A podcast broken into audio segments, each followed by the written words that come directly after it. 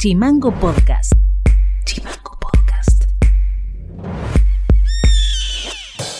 Hola, ¿cómo están? Este es el resumen informativo de este lunes 21 de diciembre. Y estas son las tres más de Tierra del Fuego. La Armada Argentina desplegó unidades de superficie para realizar vigilancia y control ante la presencia de pesqueros chinos que se encuentran en proximidades a la boca oriental del estrecho de Magallanes, provenientes del Océano Pacífico. El monitoreo se realiza con una aplicación desarrollada por la propia Armada que suma la información satelital de la Comisión Nacional de Actividades Espaciales y los datos también que son aportados por el sistema de identificación automático.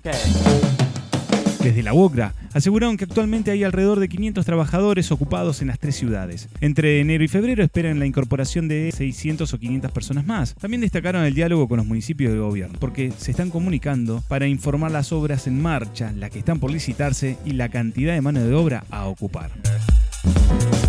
Hoy llegó a Río Grande el presidente de la Nación, Alberto Fernández, en el marco de la Ley de Capitales Alternativas. Entre las actividades que se desarrollaron, el presidente visitó el Monumento de los Héroes de Malvinas, homenajeando a los veteranos de guerra. Hubo varios anuncios, la obra de una petroquímica, la construcción de un puerto en Caleta Paula, que está ubicado en la provincia de Santa Cruz, además de firmar convenios con la provincia y los tres municipios. También trascendió que, como novedad, se anunciará la construcción de una terminal de ómnibus en Río Grande y otra en Ushuaia.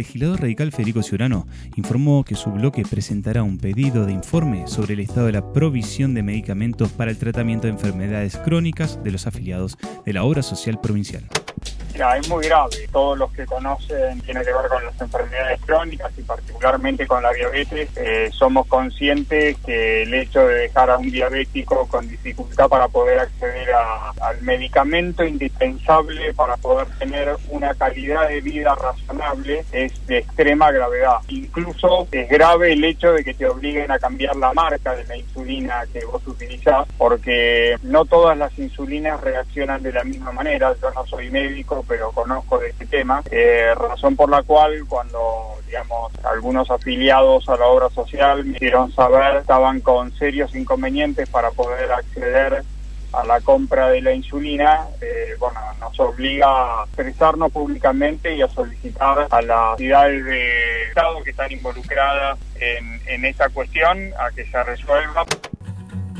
Esto ha sido todo por hoy. Seguinos en Spotify y redes sociales como Chimango News y escribinos vía WhatsApp al 2901 6506 66. Nos vamos con un tema musical de la banda sonora de la película Juno y nos reencontramos mañana. Chau. Chimango Podcast es una producción de Chimango News. Conduce Federico García. Diseño y redes Micaela Orue. www.chimangonews.com.ar you wanna work at Debenhams Cause that's what they expect